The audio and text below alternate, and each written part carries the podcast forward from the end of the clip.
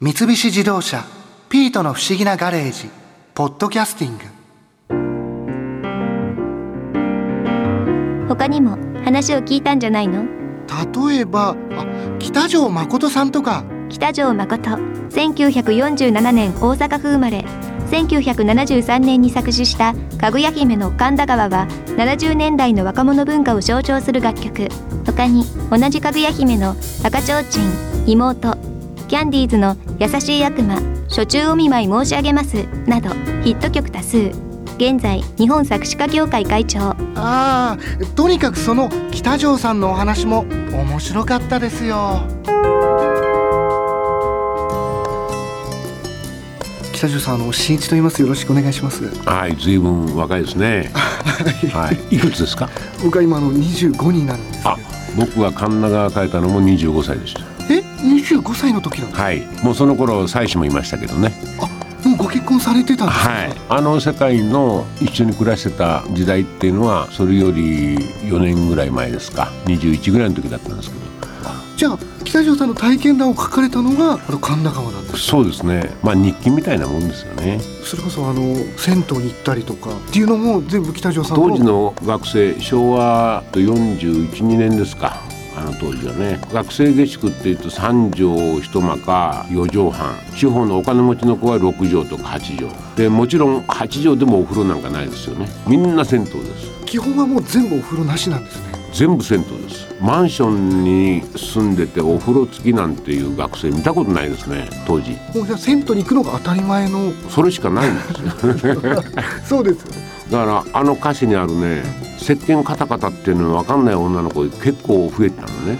あれ石鹸ってピシャピシャって言うんじゃないですかってあの液体のね。ボディーソープの。そう。あれ昔は石鹸箱っていうのがあってね。そこに石鹸入れてね石鹸っていうのは減ってくるわけですよ。どんどんどんどん小さくなるわけ。で小さくなってちょっと使いづらいなと思うと新しい石鹸買って古い小さくなった石鹸を上に貼っつけるわけ。それでまた一緒になって使ってるとまた減ってくるでしょ。でまた上に貼っつけるわけだからしまいにはマーブル色みたいになって 何色もの石鹸にもなる。そっかいろんなやつがくっついて。であのカタカタっていうのはあの石鹸が小さくないとカタカタ言わないんですよ。大きい時はゴトゴト言うんですよ。そんな音の違いってあるものなんですか？いやありますよ。プラスチックの石鹸箱ですからね。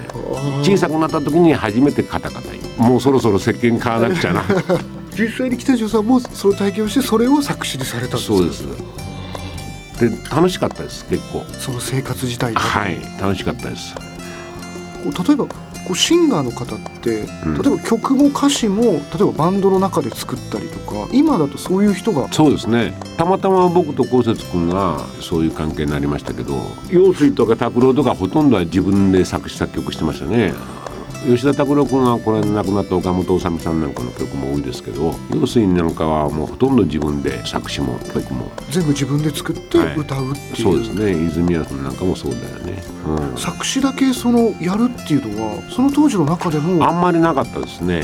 で当時レコード会社っていうのはね専属作詞家専属作曲家っていうのがあるんですよ。そのレコード会社でそのレコード会社の歌手にしか書けない。あそういう専属の人が、はい。専属作詞家作曲家の時代ですよだから僕みたいにフリーで書いてたのは中西礼さんとか僕とか数限られてましたよね。ぱり少ないんです少ないです。山上道夫さんとかね。少なかったです。あとほとんど専属作詞作曲だから自分とこのレコード会社にしか書けないけれども印税率が我々の5倍とか6倍とかある10倍とかあるんですよ、うん。そそこがすごい変わってくるわけですその代わり他のレコード会社の歌手には書けない。俺なんかそれが嫌だからたとえ安いパーセンテージの印税でもいろんな人書きたかったからずっとフリーを通したんですよね。今はもうほとんどなくなりましたけどね当時その例えば「かぐや姫」以外にもいろいろ北条さんはもう作詞をされてらっしゃったんですよはい。僕はいわゆる流行歌っていうのは吉田拓郎と組むことが多くて梓道夫さんの「メランコリー」キャンディーズの「優しい悪魔」とか「処置を名申し上げます」とかあれは僕と拓郎はコンビですね。それをなんか一緒にやることが多くなったのはなんかきっかけがあったんですか？ニューミュージックの連中っていうのは結構原宿にねそういうたまり場があったわけ。みんなが集まる。とにかく夕方の5時頃から行くと誰かがいる。当時ガロのボーカルとか陽水とか拓郎とか釜谷宏さんとかね猫っていうグループの連中とかとにかくそこに行けば誰かがいる。太田博美もしょっちゅう来てたし。今考えるとすごい豪華メンバーが誰かしらがそこでいるってことなんですね。そうです。でそこで自然に今誰それから歌頼まれたんだけどあんた書いてみる？みたいなね。そんな感じそんな感じ。だからあずささんのメランコリーでもね拓郎に呼ばれて行ったらあずさみちおさんに頼まれたんだけど書く？って拓郎が言うわけですよ。書くよ俺。でも無理だなあれ松本隆にやっぱり頼もうとかね。松本隆ってあの松田聖子なんか赤いスイートピーとか書いてる。し書いた人はい、やっぱりあいつに頼もうとか言ってね「おい頼むよ。書かせてくれよ」みたいなね。そんなノリですよ。キャンディーズなんかもそうでしたね、でも当時は本当にそういう感じで書いて。うん、そうです。ああやっぱりこう北条さんの中でも作詞をこう書く時っていうのは、まあそういう体験談だったりそういう想像だったりとかでうん、うんこう何かご自身の中での書き方みたいなものってやっぱりあるものなんですかただやっぱりエピソードっていうのは実際にあったエピソードを使うことが多いですよね。歌の中に出てくるエピソードね。実際に体験をしたことを。そうそうそう。それがやっぱベースの公衆電話の箱の中膝を抱えて泣きましたとかね。そういう経験もしてっていう。もうしてますよ。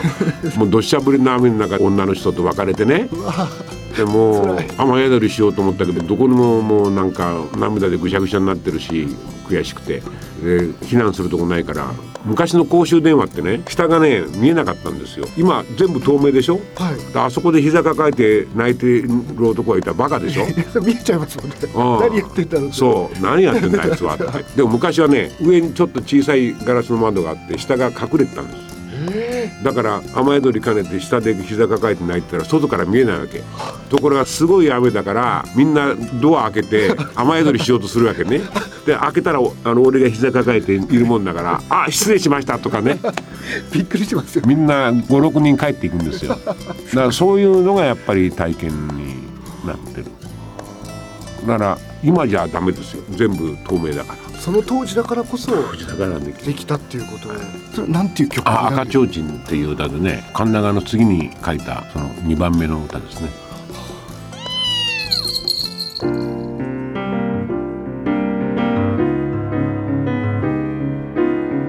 博士も言う通り車にフォークギターを1本積んでおけばこの前みたいにどこでもみんなでフォークソングが歌えて楽しいですよね。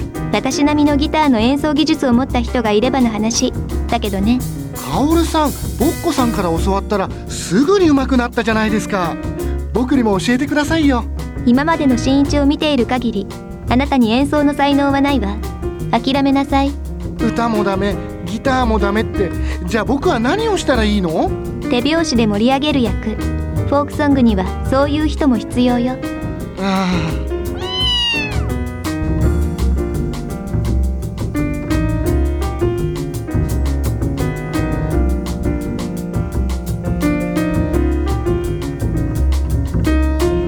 菱自動車「ピートの不思議なガレージ」ポッドキャスティングこのお話は「ドライブ・アット・アース」三菱自動車がお送りしました。